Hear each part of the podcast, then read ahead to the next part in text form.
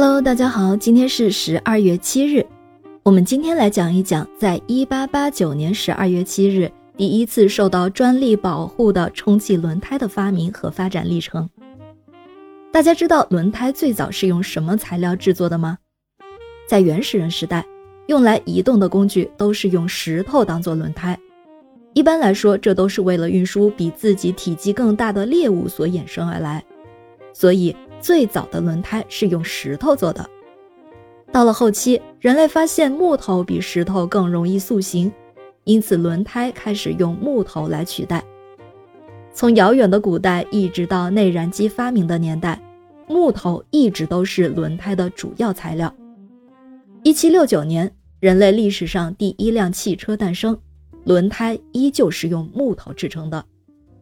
后来人们开始要求汽车乘坐的舒适性之后，人们才逐渐开始在木头或者是金属外围套上实心橡胶当做缓冲，轮胎才开始慢慢的变革与发展起来。早在1836年，比利时人迪埃兹就曾提出过充气轮胎的看法。1845年，英国米德尔塞克斯的土木工程师罗伯特汤姆逊发明了用皮包裹。内充空气或者是马毛的轮胎，但是并没有实际使用。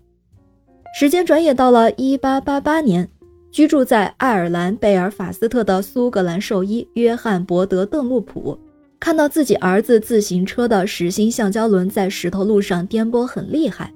于是就用一根通过活门充气的管子，外面再涂上橡胶作为保护层，做了一个气胎。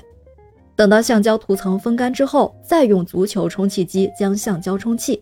借此来减轻轮胎与路面冲击所带来的震动，把这种气胎缠在车轮上，这就是充气轮胎的开端。充气轮胎是自行车发展史上的一个划时代的创举，它不但从根本上改变了自行车的骑行性能，而且完善了自行车的使用功能。邓禄普很快就为他的发明申请了专利，放弃了兽医职业，建立了世界上第一家轮胎制造厂，开始生产橡胶轮胎。不久，邓禄普的公司发展迅速，成为了行业的急先锋，很快就扩展成为跨国经营的集团公司，先后在德国、法国、加拿大、澳洲和美国设立生产机构和输出生产设备。一直以来，邓禄普的产品都是高性能、高质量轮胎的代名词。从赛车运动的赛道上，以至每天驾驶的道路上，人们都可以看到邓禄普的足迹。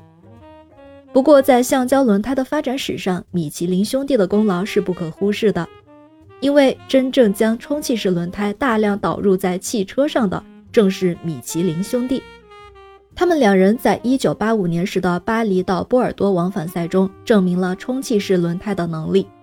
正是因为这一场赛事证明了充气式轮胎耐久性上没有疑虑，乘坐感、抓地力、稳定性及大众化的价格，充气轮胎开始急速在世界普及化。之后更是将这个科技普及在运输工具上使用。